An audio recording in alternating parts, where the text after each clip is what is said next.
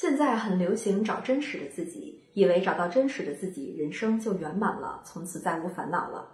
但谁能想到，真实的自己倒是找到了，但是你不喜欢。Hello，大家好，我是之前没有找到真实的自己，而且不喜欢那个版本的自己，但是现在找到了真实的自己，而且非常喜欢自己的店长龙瑞。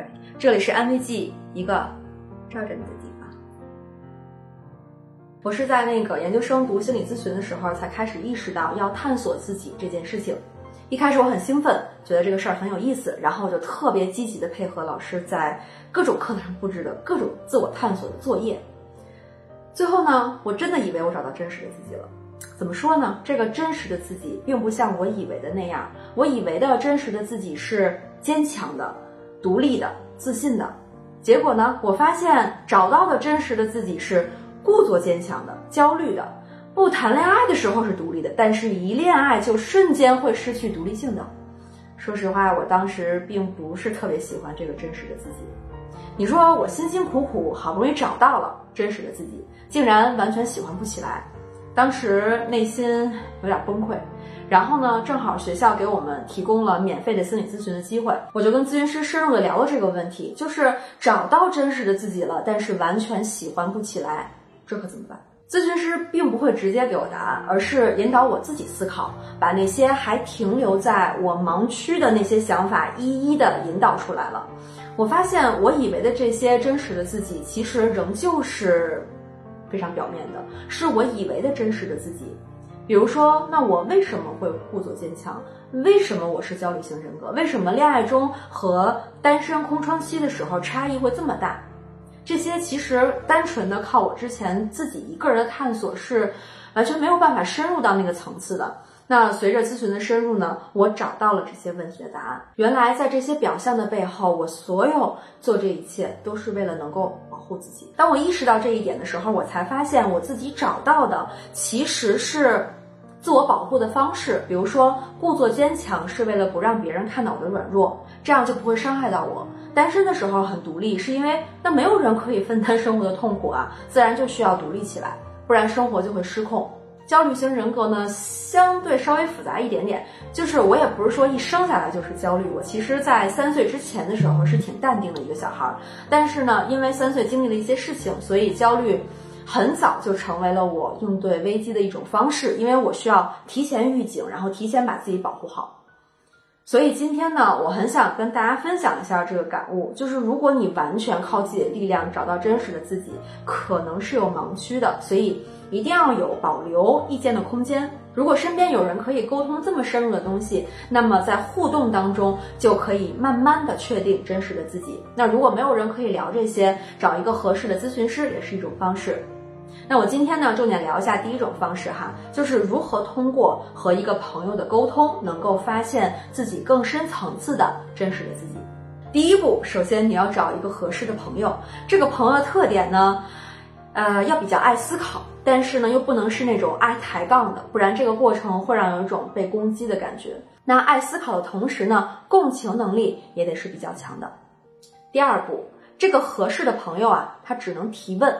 就是在和你沟通的过程当中，不能发表任何过于确定性的看法和见解，然后提问呢，一定要尽可能的是开放性的。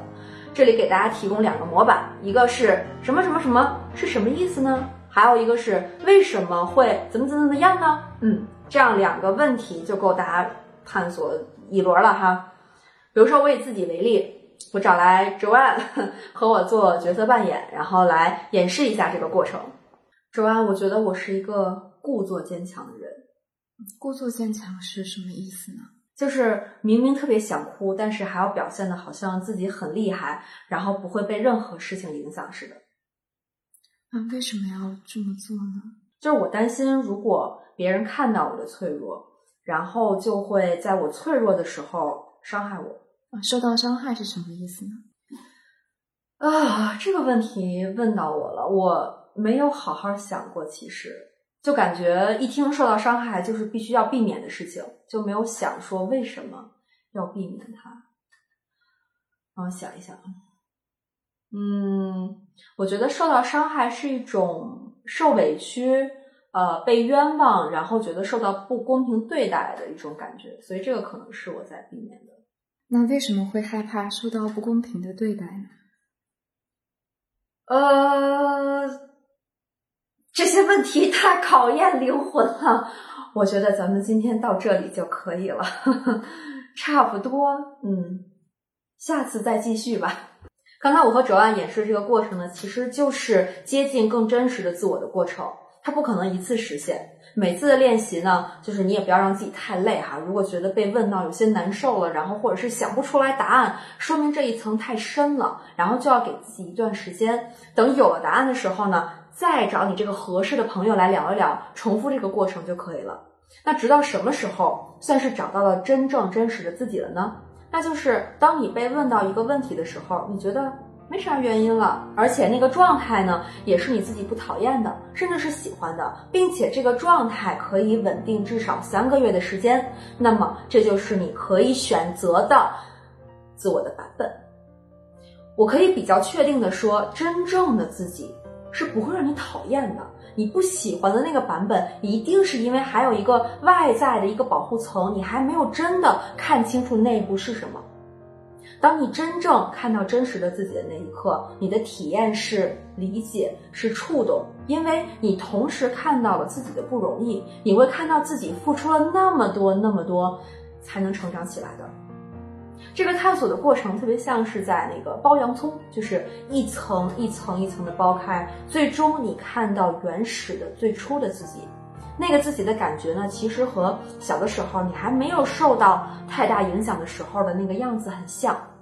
所以呢，建议大家可以找出来自己小时候的一张照片儿，就是你觉得没有受到太多影响之前的一张照片儿，然后你问问自己是什么感觉，看看和你自己找出来的那个真实的自己之间是否有差异，差异不大的话，那就问了。